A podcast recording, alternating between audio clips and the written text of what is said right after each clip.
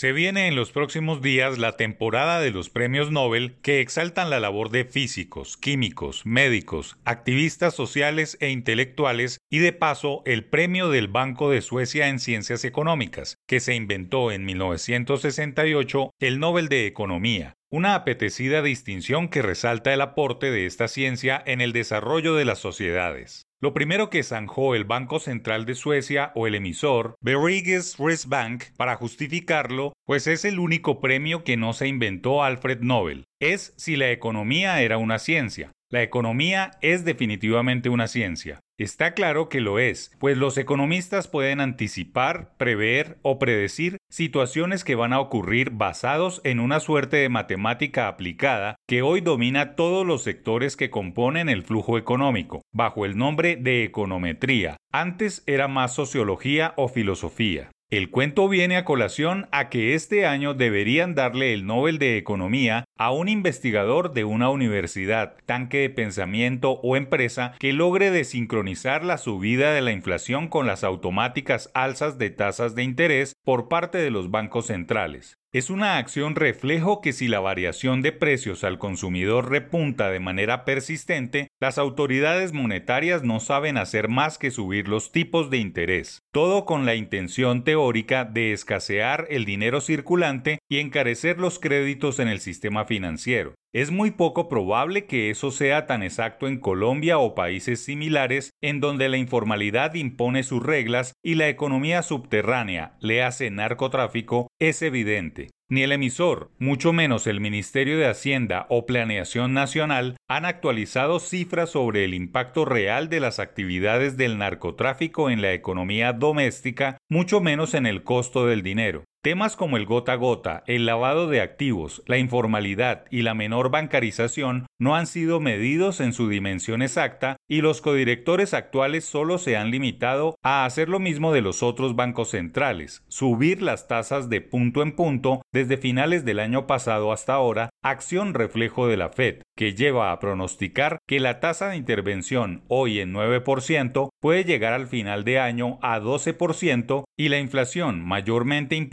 sea muy superior a ese valor. Pretender bajar el costo de vida solo interviniendo la tasa de interés al sistema financiero sin hacer política pública de comercio y producción puede llevar a que la reducción de la inflación a la franja estimada por el Banco de la República sea una tarea realizada en casi un lustro. En países institucionales en donde imperan la policía, fiscalía, superintendencias y aduanas, de manera responsable y efectiva, cuando el emisor sube las tasas sí se afectan los precios, pero en países como la mayoría de los latinoamericanos esto puede tardar años, dicen los expertos por la misma delincuencia, lavado de activos e informalidad. Las tasas altas sí influyen en la decisión de consumo de las personas que tienen tarjeta de crédito o están dentro de la formalidad y acuden al sistema financiero. Pero recordemos que en Colombia hay 48% de informalidad y en algunas ciudades sube hasta 60%. Los codirectores del emisor siguen sordos e indiferentes y seguro elevarán las tasas con un resultado anticipado, frenar el consumo del final de año.